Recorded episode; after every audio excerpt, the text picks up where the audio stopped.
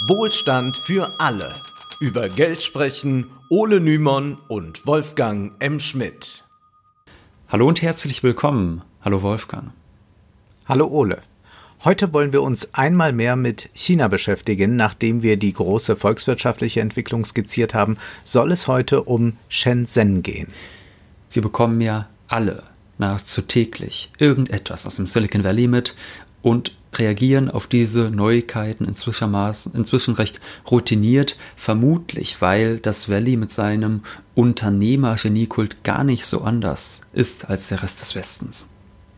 Und wir kennen unsere Pappenheimer inzwischen. Wir freuen uns schon, welchen Streich uns Elon Musk heute wieder auf Twitter spielen wird. Also das, äh, ja, irgendwann entwickelt man dann wirklich so eine Routine darin und es äh, erschüttert einen auch nicht mehr viel, beziehungsweise man kann es halt leichter einordnen. Und eigentlich müsste man sich sagen, oder man müsste sich zwingen vielmehr, für jeden Artikel, den man über das Silicon Valley liest, auch immer einen über Shenzhen zu lesen. Denn dort vollzieht sich der Fortschritt noch viel rasanter. Manche halten schon jetzt die chinesische Sonderwirtschaftszone für den innovativsten Ort der Welt. Und das zeigt sich auch schon bei der Mobilität. In der Stadt mit dem höchsten Pro-Kopf-Einkommen Chinas fahren nur noch Busse mit Elektroantrieb. Ebenso sieht es bei den Taxen aus. Und auch der Individualverkehr, der wird sehr bald elektrisch sein. Äh, durch strenge Regularien, aber auch großzügige Förderungen sorgen dafür, dass es dann bald keine Verbrenner mehr gibt.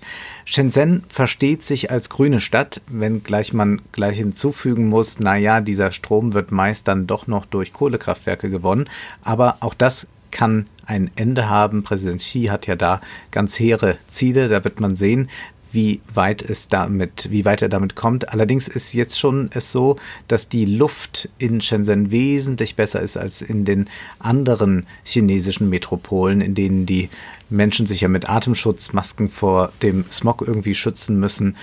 Nun muss man sich auch Shenzhen als einen Ort der Kultur vorstellen. Also es gibt dort Bibliotheken, Museen, all das. Aber jetzt kommen wir natürlich auf das Ökonomische zu sprechen.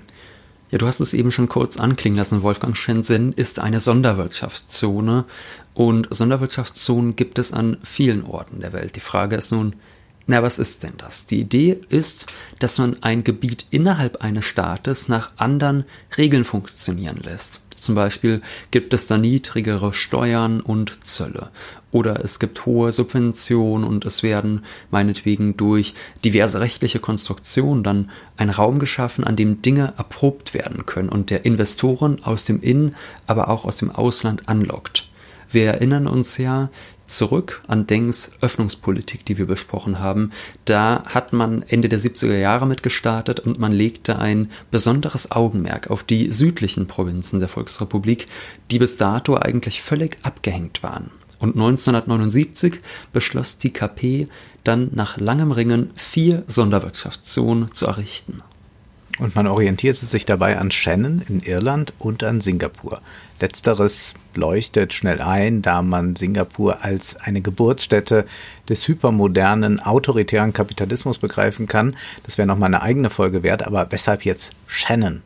Dort mussten in den 50er Jahren die Flugzeuge, die aus den USA kamen, einen Zwischenstopp einlegen, um dann weiter nach Europa fliegen zu können, also nach Mitteleuropa fliegen zu können. Die Wirtschaft florierte dadurch in der Stadt. Doch man wusste auch, gut, irgendwann wird es Flugzeuge geben und vielleicht schon sehr bald. Die brauchen diesen Boxenstopp nicht mehr zum Auftanken. Was geschieht dann mit uns? Wir werden wirtschaftlich wieder absteigen. Und das wollte man verhindern. Und so hat man 1959 in Shannon eine Freihandelszone errichtet, die weltweit erste überhaupt. Und 1980 kam dann eine KP-Delegation aus China um sich dieses Modell anzusehen und um es teilweise in Shenzhen zu adaptieren.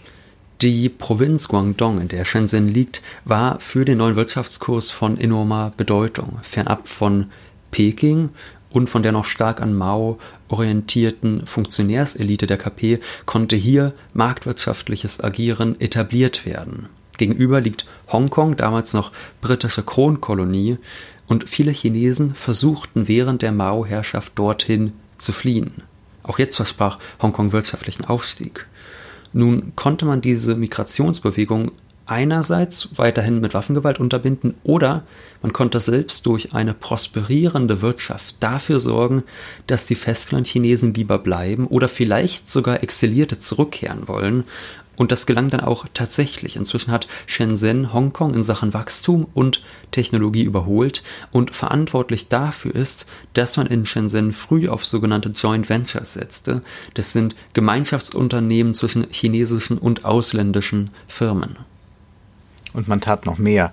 Schon in den 80er Jahren wuchs Shenzhen rasant. Vor allem konzentrierte man sich anfangs auf Billigproduktion, weil man wegen niedriger Löhne anderen asiatischen Produktionsstandorten Konkurrenz machen konnte. Doch wollte man jetzt nicht ewig die Werkbank der Welt für Billigprodukte sein. Innerhalb weniger Monate errichtete man deshalb in den 80er Jahren auch eine Universität man kann sagen, monatlich änderte sich das Stadtbild. Dass nur durch Forschung dauerhaft Wohlstand entsteht, war der Stadtführung, war aber auch den Unternehmen klar. Deng, darüber sprachen wir bereits, war im Gegensatz zu vielen aus der Parteiführung für ein möglichst schnelles Wachstum. Er sagte, wir starten da von einem so niedrigen Niveau, das kann eigentlich gar nicht schnell genug gehen und das brauchen wir auch, um weiterhin dann auch stabil sein zu können. Und dazu ermunterte er ja bei seiner berühmten Reise in den Süden 1992 dann diese Wirtschaftszonen auch. In Shenzhen bestätigt sich heute, dass dieser Kurs Gold richtig war. Es ist ja eigentlich schon unglaublich. Heutzutage ist es eine mehr als 12 Millionen Einwohner zählende Metropole und die gab es vor vier, Jahrzehnten, vor vier Jahrzehnten noch überhaupt nicht. Es handelte sich damals um eine äh, oder es handelt sich dabei um eine Planstadt, entworfen, wenn man so will, am Reißbrett. Und in den 70er Jahren handelte es sich dort um ein paar Fischerdörfer. Da gab es eigentlich mhm. nicht viel außer viel Armut. So aber hatte man freie Bahn 1990, kaum zehn Jahre später also, war Shenzhen die erste Stadt Chinas, der eine Börse genehmigt wurde. Und seit 2009 gibt es mit der Technologiebörse Chinext sogar ein Pendant zum Nasdaq. Außerdem wurden rasch Staatsunternehmen privatisiert und Public-Private Partnerships gestattet.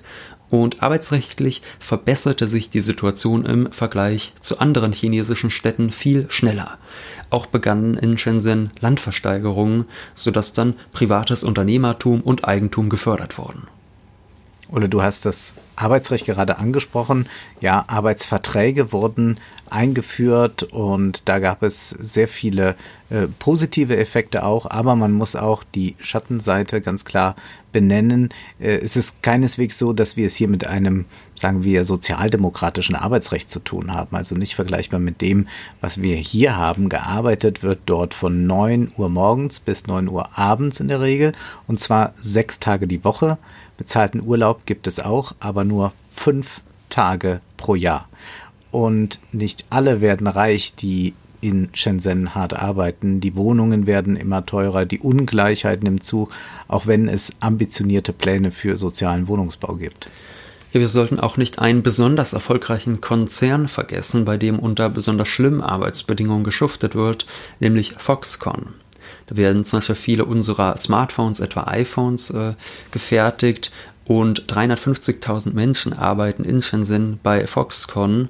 Als einige mhm. Arbeiter aus Verzweiflung von den Dächern sprangen, hat der Konzern die Arbeitssituation nicht verbessert, sondern lediglich Netze um die Gebäude spannen lassen, um Suizide zu verhindern.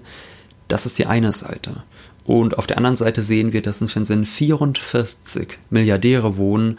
Damit kommt die Stadt im Weltranking immerhin auf Platz 7 der Städte mit den meisten Milliardären. Für Präsident Xi spielt Shenzhen in der Ausrichtung der Wirtschaft eine ganz wichtige, auch strategische Rolle. Man könnte auch sagen, eine geopolitische Rolle. Man ist ja da gegenüber von Hongkong. Längst ist es nicht mehr so, dass die Chinesen nur in Silicon Valley reisen, um da mal zu gucken und zu staunen und von den Großen zu lernen. Das verhält Verhältnis ist seit einiger Weile dabei, sich umzukehren. Immer mehr US-amerikanische Unternehmer blicken neidvoll nach Shenzhen. Viele junge Leute sagen, wir müssen jetzt mal aus dem Silicon Valley rausgehen nach Shenzhen. Und auch sehr viele westliche Unternehmen sind dort bereits mit Niederlassungen vertreten. Deutsche Firmen übrigens auch, ganz traditionelle Marken zum Teil, wie zum Beispiel Milita. Ja, während Melitta dort noch ganz traditionell Kaffeemaschinen produzieren lässt, äh, reisen viele deutsche Start-Upper und CEOs nach Shenzhen, um die Fortschritte in der Digitalisierung zu bestaunen. Wenngleich, das muss man auch sagen, man in Deutschland immer noch recht stark nach dem Silicon Valley ausgerichtet ist. Aber die meisten Startups in Berlin erfinden ja ohnehin nur das nochmal, was man schon vor drei Jahren in Amerika wieder aus Gründen ad acta gelegt hat. Na, jetzt lass das aber mal nicht unsere Doro Bär hören. Also ja. wir sind doch wohl auch hier ganz vorne mit dabei. wir, wir haben doch Smoothies und alles ja. in Berlin. Also. Jetzt haben wir von Innovationen gesprochen. Dabei hört man in der Berichterstattung über China ja gern das Gegenteil. Da heißt es dann, die Chinesen, die klauen unsere Ideen, die setzen sich einfach über Ur unser Urheberrecht hinweg, die kopieren doch nur unsere Innovationen. Und wenn das nicht hilft, dann kaufen die gleich noch unsere Unternehmen mit auf. Zum letzten Vorwurf ist zunächst mal zu sagen, ja, chinesische Investoren und Unternehmen kaufen mitunter auch westliche Firmen auf, jedoch in einem noch sehr geringen Maße. Und das ist ja auch nichts Ungewöhnliches. Diese schleichende Invasion, von der da die Rede ist, die sollte jetzt nicht überschätzt werden.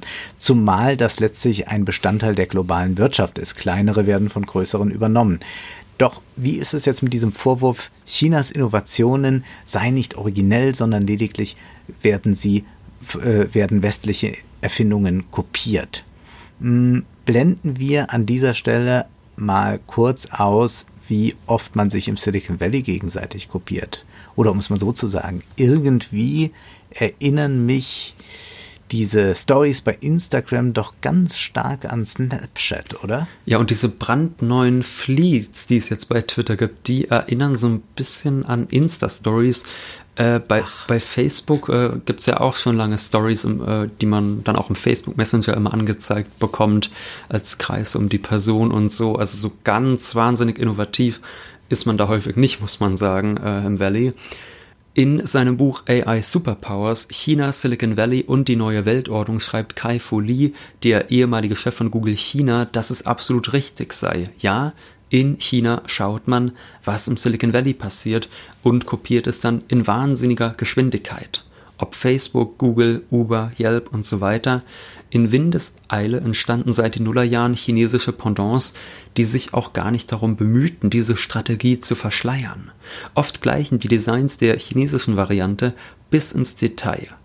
Originalität, wie wir das aus dem Valley kennen, hat einen völlig anderen Stellenwert. In Kalifornien inszenieren sich Unternehmer gern als kreative Genies, als Künstler, die die Welt verändern, selbst wenn sie nur eine App entwickelt haben, mit der man einfacher Pizza bestellen kann. Chinas Mentalität ist laut Li eine andere. Man will nicht originell sein, sondern erfolgreich und effizient. Li schreibt, dass man zwar anfangs eine Innovation kopiere, doch das würde nicht ein Unternehmen dann allein tun, sondern das tun Dutzende, manchmal Hunderte. Und dann beginnt unter diesen Unternehmen, unter den Entwicklern ein erbitterter Konkurrenzkampf. Und das effizienteste, das günstigste, das praktischste Produkt, das gewinnt dann am Ende. Man bleibt nicht stehen bei einer Entwicklungsstufe, sondern passt zum Beispiel die App den regionalen Bedürfnissen an. Während man im Valley rasch selbstgefällig wird und glaubt, der Kunde müsse sich jetzt mit den Launen der Entwickler zufrieden geben oder damit einfach abfinden, als 2011 knapp zwei Jahre nach WhatsApp in China WeChat auf den Markt kam, war noch gar nicht abzusehen, wohin die Reise da eigentlich geht. Vor allem im Westen sah das kaum jemand, weil man doch sehr überheblich sich gab. Ja, man betrachtete den Messenger-Dienst nur als eine WhatsApp-Kopie. Hinter WeChat steht aber Tencent. Der Erfolgskonzern aus Shenzhen wurde 1998 gegründet, übrigens auch dank US-amerikanischer Risikokapitalgeber. Bei WhatsApp hat man neuerdings auch Shop-Funktion eingerichtet, aber WeChat ist wirklich die chinesische Mega-App schlechthin. Sie ist ein Fintech, insofern man Überweisungen tätigen kann. Man kann darüber nicht nur Nachrichten versenden, sondern man kann auch einkaufen, man kann Taxen bestellen, man kann Urlaube buchen und vieles mehr. WeChat ist so eine Art Universalfernbedienung geworden für das digitale Leben, während WhatsApp immer noch ein recht gewöhnlicher Messenger-Dienst ist. Das ist nur ein Beispiel für die Art der Innovationskultur in Shenzhen. Es geht also nicht darum, eine coole App zu entwerfen, wie im Falle von Mark Zuckerberg bei Facebook, der sich dafür dann wie einen Halbgott verehren lässt. Auch schwafelt man nicht davon, die Welt zu verbessern. Kai Fu Lee schreibt, Chinesische Firmen treibt nicht eine Mission an, sondern der Markt. Ihr Ziel ist es, Geld zu verdienen und sie sind bereit, jedes beliebige Produkt herzustellen, jedes Geschäftsmodell anzunehmen, in jede Branche einzusteigen, wenn sie das diesem Ziel näher bringt. Es spielt hier keine Rolle, woher eine Idee kommt oder wer sie erfunden hat. Entscheidend ist allein, ob man sie umsetzen kann, um einen finanziellen Gewinn zu erzielen. Das ist sehr, sehr ehrlich, bereinigt um den ganzen mhm. kitschigen Quatsch, den wir immer von den ach so äh, moralistischen Unternehmern zum Beispiel in Deutschland auch kennen. Und nicht zuletzt deshalb ist China schon jetzt in Sachen KI sehr, sehr weit vorne. Shenzhen ist nicht nur muss man aber auch sagen, wichtiges Zentrum der Forschung in künstlicher Intelligenz mhm. und in der Entwicklung, sondern man könnte auch sagen, es ist wie ein Versuchslabor. Wahrscheinlich werden nirgends auf der Welt vergleichbar viele Daten erhoben und gesammelt wie in der Planstadt. Auf, ein auf 1000 Einwohner kommen 159 Kameras. Insgesamt sind in der Stadt also mehr als 1,2 Millionen Kameras verteilt. Die Gesichtserkennung ist inzwischen so weit fortgeschritten, dass wer bei Rot über die Ampel geht, gleich per WeChat eine Verwarnung erhält und selbst die Entwicklung intelligenter Toiletten, die Proben entnehmen und auswerten, diese Entwicklung läuft eigentlich auch schon auf Hochtouren. Präsident Xi hat vor wenigen Jahren die KI als den wichtigsten Wachstumsmotor schlechthin erkannt und seitdem investiert der Staat, aber auch die Privatwirtschaft in die KI-Forschung. Laut der Unternehmensberatung PwC soll KI-Technik bis 2030 ca. 15,7 Billionen US-Dollar zum globalen BIP beitragen und man geht davon aus, dass China davon 7 Billionen für sich verbuchen wird können. Mehr als 600 KI-Unternehmen sind bereits jetzt allein in Shenzhen angesiedelt, also sehr imponierende Zahlen. Man kann übrigens bei all dem nicht behaupten, dass China da ganz früh einen Trend erkannt hat, sondern eigentlich kam das erst später. Also klar gab es da schon KI-Forschung, das hat man schon so mitbekommen, aber es gab dann doch das, was man einen Sputnik-Schock nennen kann. Und zwar war das im Jahr 2016. Äh, es gibt dieses Unternehmen bzw. dieses Programm AlphaGo, das gehört zu Google. Und die haben einen Wettbewerb gemacht, wird dieses Programm AlphaGo einen ganz bekannten südkoreanischen Go-Spieler schlagen können. Und der galt als unschlagbar, Lee Sedol. Und man hat das dann im Fernsehen übertragen und das schaute man sich nicht nur in Südkorea an, sondern das sahen auch eine Viertelmilliarde chinesische TV-Zuschauer sahen sich das an. Was sahen Sie da? Sie sahen da die Demütigung des menschlichen Geistes durch eine künstliche Intelligenz. Denn ja, der junge Mann verlor gegen die KI. Bei Go handelt es sich um eine wesentlich komplexere Variante unseres Schachspiels. Unter jungen Menschen wurde aber durch diese Übertragung ein KI-Boom ausgelöst und auch die chinesische Regierung erkannte, okay, es ist dringend Zeit, auf diesen Zug aufzuspringen und nicht nur aufzuspringen, sondern eigentlich muss es darum gehen, diesen Zug zu steuern. Und dabei könnte auch natürlich der 5G-Ausbau helfen, der ja schon seit längerem ein Politikum ist mhm. und ganz entscheidend auf Huawei zurückgeht, wo dieses 1987 gegründete Unternehmen seinen Sitz hat. Das dürfte jetzt nicht mehr allzu überraschend sein. Natürlich in Shenzhen. Und mit der 5G-Technologie soll das Interagieren im Internet bis zu 100 Mal schneller werden. Seit 2009 ist der 4G-Standard, aber dieser Standard, der wird mutmaßlich bald durch 5G abgelöst werden. Diese Entwicklung entscheidend vorangebracht und beschleunigt haben zwei in Shenzhen ansässige Unternehmen. Einerseits, wie bereits gesagt, Huawei und ZTE, ein halbstaatlicher Konzern.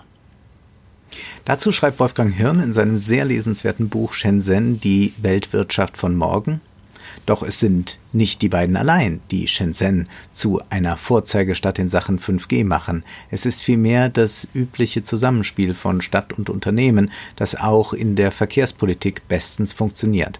Alle drei großen chinesischen Telefongesellschaften, China Mobile, China Unicom, China Telekom, die übrigens alle in staatlichem Besitz sind, suchten die Nähe zu Huawei sowie ZTE und etablierten so genannte 5G-Labs in Shenzhen. Und die Stadt mischt auch kräftig mit. Im September 2019 kündigte die Stadtregierung an, den Bau von Basisstationen zu subventionieren.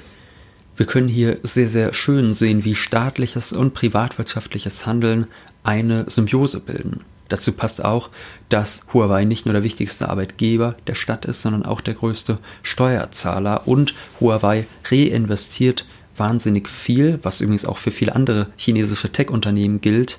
Und zwar mindestens 10% des Umsatzes werden in Forschung direkt wieder reinvestiert. Außerdem muss man sagen, sind die Forschungsausgaben Chinas ohnehin deutlich höher als zum Beispiel in Deutschland oder den USA. Das führt dazu, dass die digitale Infrastruktur in Form von 5G ganz klar chinesischer Prägung sein wird und vermutlich weltweit. Nur ein radikaler Strategiewechsel im Westen oder ein Innovationswunder oder am besten beides könnten das ändern. Ablesbar ist das an der Verteilung der Patente. Das hat Jewgeni Morosow sehr schön in einem Artikel für Le Monde Diplomatique aufgeschlüsselt. Er schreibt, 5G ist zunächst einmal eine Norm. Jedes Netz, jedes Gerät, das diese nutzen will, muss die technischen Spezifikationen respektieren, also patentierte Technologien nutzen. Ein modernes Smartphone mit WLAN, Touchscreen und Prozessor und so weiter war schon 2015 durch mindestens 250.000 Patente geschützt. Diese Zahl dürfte heutzutage noch höher liegen. Für mich ist das eine unglaubliche Zahl. 250.000 also ja. Patente in einem Smartphone. Nach einer Schätzung von 2013 sind etwa 130.000 davon standardessentielle Patente. SEP genannt, also Patente, die genutzt werden müssen, um einer technischen Norm wie 5G zu entsprechen. Und weiter heißt es dann in dem Text, Huawei zählt inzwischen zu den größten SEP-Inhabern für 5G. Für China macht es ökonomisch durchaus Sinn, sich darum zu bemühen, mehr Patentlizenzen zu vergeben als zu erwerben. Das Land konnte den gewaltigen Graben bei den Netto-Lizenzeinnahmen, der es von den USA trennte, bereits weitgehend schließen. 1998 kassierten US-amerikanische Unternehmen 26,8 mal so viel an Gebühren wie die chinesischen, 2019 waren es nur noch 1,7 mal so viel. So, und was machen wir jetzt mit all der Zukunftsmusik, die wir hier gehört haben? Jubeln. Erst einmal können wir davon ausgehen, dass schon viel vom Geiste Shenzhens in unseren Geräten steckt. Vieles ist beängstigend. Wer möchte schon derart überwacht und kontrolliert leben wie die Einwohner dieser Smart City? Von den gentechnologischen Forschungen, die in Shenzhen stattfinden, haben wir jetzt gar nicht gesprochen. 2018 gab es einen weltweiten Aufschrei, als erstmals zwei genmanipulierte Babys geboren wurden.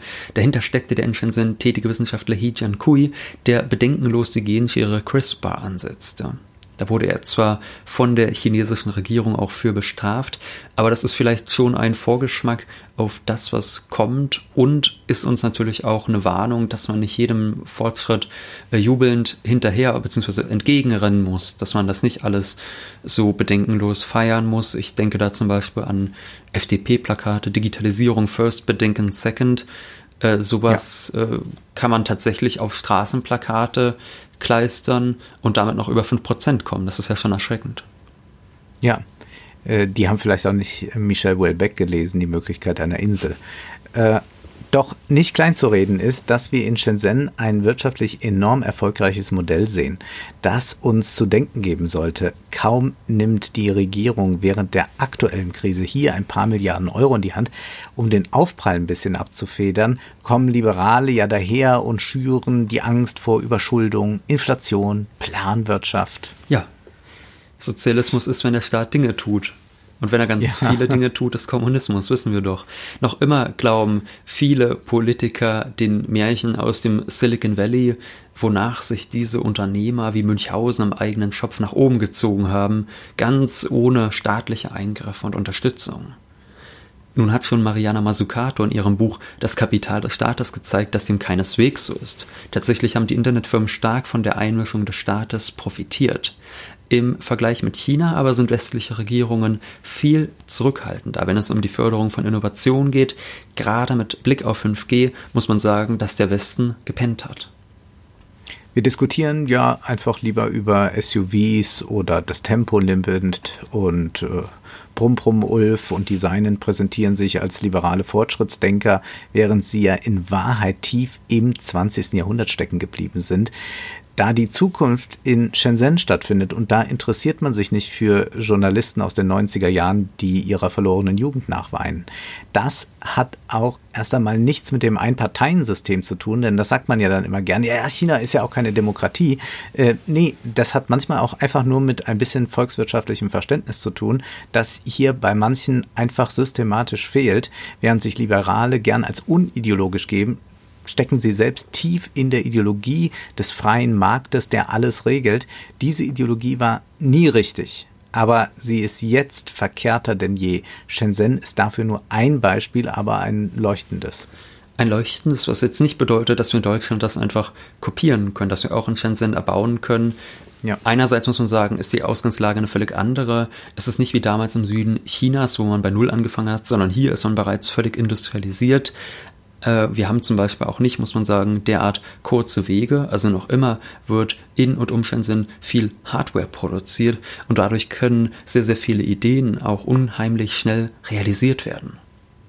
Andererseits ist ja vieles auch nicht wünschenswert, aber wir können einfach sehen, wie eine äh, Wirtschaftspolitik mit einer gewissen Langfristigkeit stattfinden kann. Und wir können ja diese Wirtschaftspolitik auch mit unseren Ideen, idealen Werten neu definieren. Aber dazu muss man dann erst einmal bereit sein, sich von manchen alten Zöpfen zu lösen aus dem 20. Jahrhundert, vor allem diesen liberalen Zöpfen. Aber wir müssen uns von vielen Gewissheiten jetzt verabschieden lernen und müssen uns eigentlich mit Shenzhen viel stärker beschäftigen. Auch um ein bisschen diese westliche Selbstüberschätzung loszuwerden, denn da relativiert sich doch einiges, je mehr man sich mit der Thematik beschäftigt. Fest steht nämlich, das 21. Jahrhundert wird ziemlich chinesisch werden. Nun ist aber erst einmal Schluss für heute, denn Zeit ist Geld. Prosit. Das war Wohlstand für alle. Ihr könnt uns finanziell unterstützen über paypal.me-ole und Wolfgang oder über die in der Beschreibung angegebene Bankverbindung.